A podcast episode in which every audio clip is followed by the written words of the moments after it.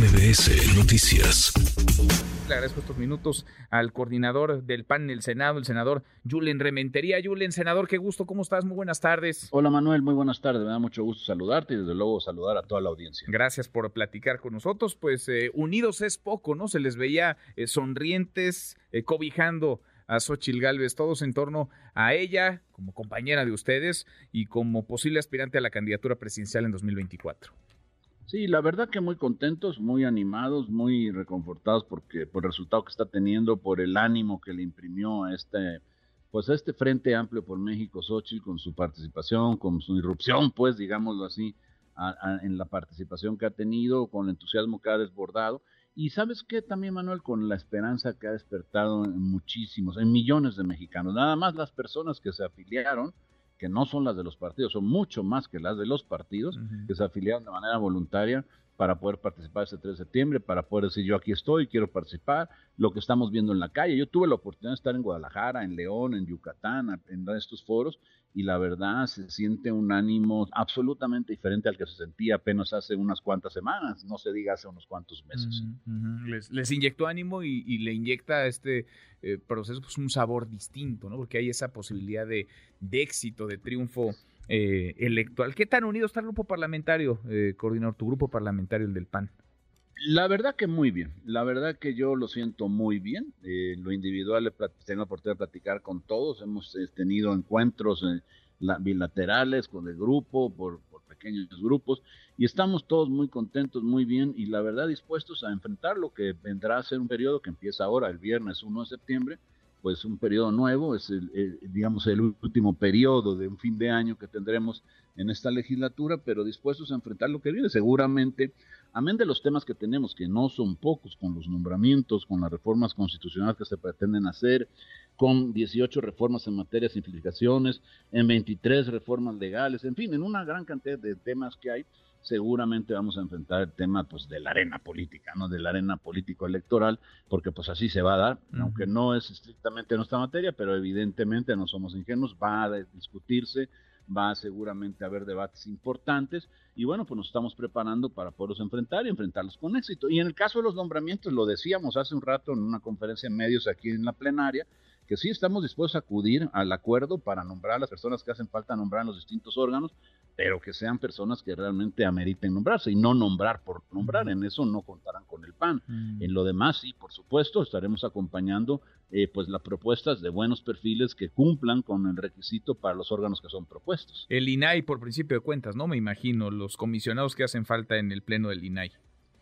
Sí, bueno, estamos hablando del INAI, pues estamos hablando igual de los magistrados electorales, en 37 magistraturas que están pendientes en, las salas locales, los de las salas regionales también, dos que vienen del, del Tribunal Superior, también está pendiente que van a, van a, ya están, van a darse las vacancias, ya está el proceso convocatoria, los vamos a también tener este año. En fin, hay una gran cantidad de cosas que, que se han dejado de hacer porque no había acuerdos dentro de Morena así como en el INAI no querían porque les odian la transparencia, no les gusta la claridad en la entrega de las cuentas, bueno, y, prefieren la opacidad porque pues esta les permite pues manejarse como les gusta, ahí en las sombras, en lo oscurito, en los negocios turbios, bueno, y que no querían que el INAI se nombrara, pues así lamentablemente lo impidieron que se nombraran, lo han impedido también en otros órganos y en algunos más en los que lo hicieron, bueno, trataron de cooptarlos, ¿no? Con nombramientos que eran más con personas cercanos a su, a su ideología que a cuestiones técnicas que pudieran pues eh, aportar a los organismos para aquellos que son propuestos. Ahora, ¿qué tanto, y lo decías, qué tanto va a eclipsar la agenda el proceso electoral de 2024? Porque sí hay pendientes, pero de pronto parece que todo es ya la elección presidencial, que si el proceso en la 4T, que si el proceso en el frente, que si Movimiento Ciudadano va con alianza, va solo, eh, que si este candidato o este otro, que si el presidente se mete o no se mete, pronto parece que toda la agenda está, digamos, envuelta en la elección presidencial. ¿Qué tanto se va a eclipsar y qué tanto puede trabar eh, todavía más lo que ocurra en el Congreso, particularmente en el Senado? Pues mira, yo he platicado con los, pues digamos, con los coordinadores de otros grupos parlamentarios, lo platiqué con el de la mayoría, con Eduardo Ramírez Aguilar, lo platiqué con los del PRI, con, con varios. Y la verdad de las cosas es que la intención es que los podamos sacar, pero también te decía yo, no somos ingenuos. Y si ahora que tuvimos pues la convención permanente, pues todos estos meses de atrás, que acaba de terminar apenas la semana pasada, los temas que dominaron realmente tuvieron más bien con discusiones, más que con propuestas, con tomar acuerdos, con em, emitir eh, y aprobar dictámenes, pues según se acerque el periodo electoral me parece que esto se puede hacer aún pues más intenso.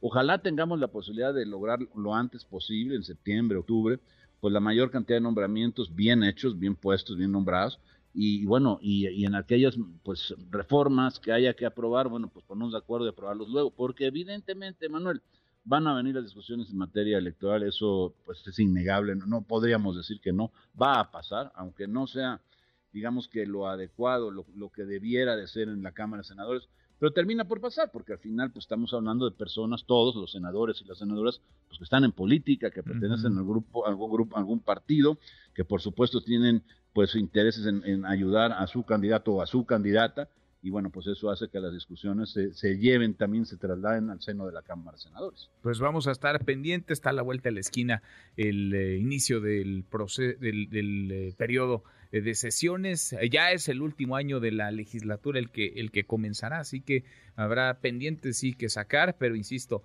parece que buena parte de la discusión del debate público se va a centrar en las elecciones de 2024. Coordinador, muchas gracias. Gracias, Julen, por estos minutos.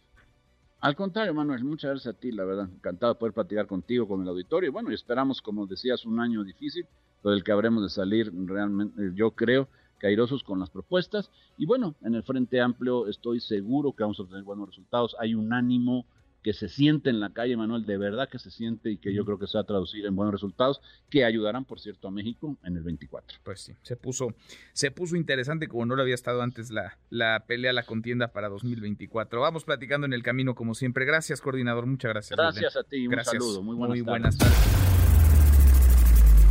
redes sociales para que siga en contacto: Twitter, Facebook y TikTok. M. López San Martín.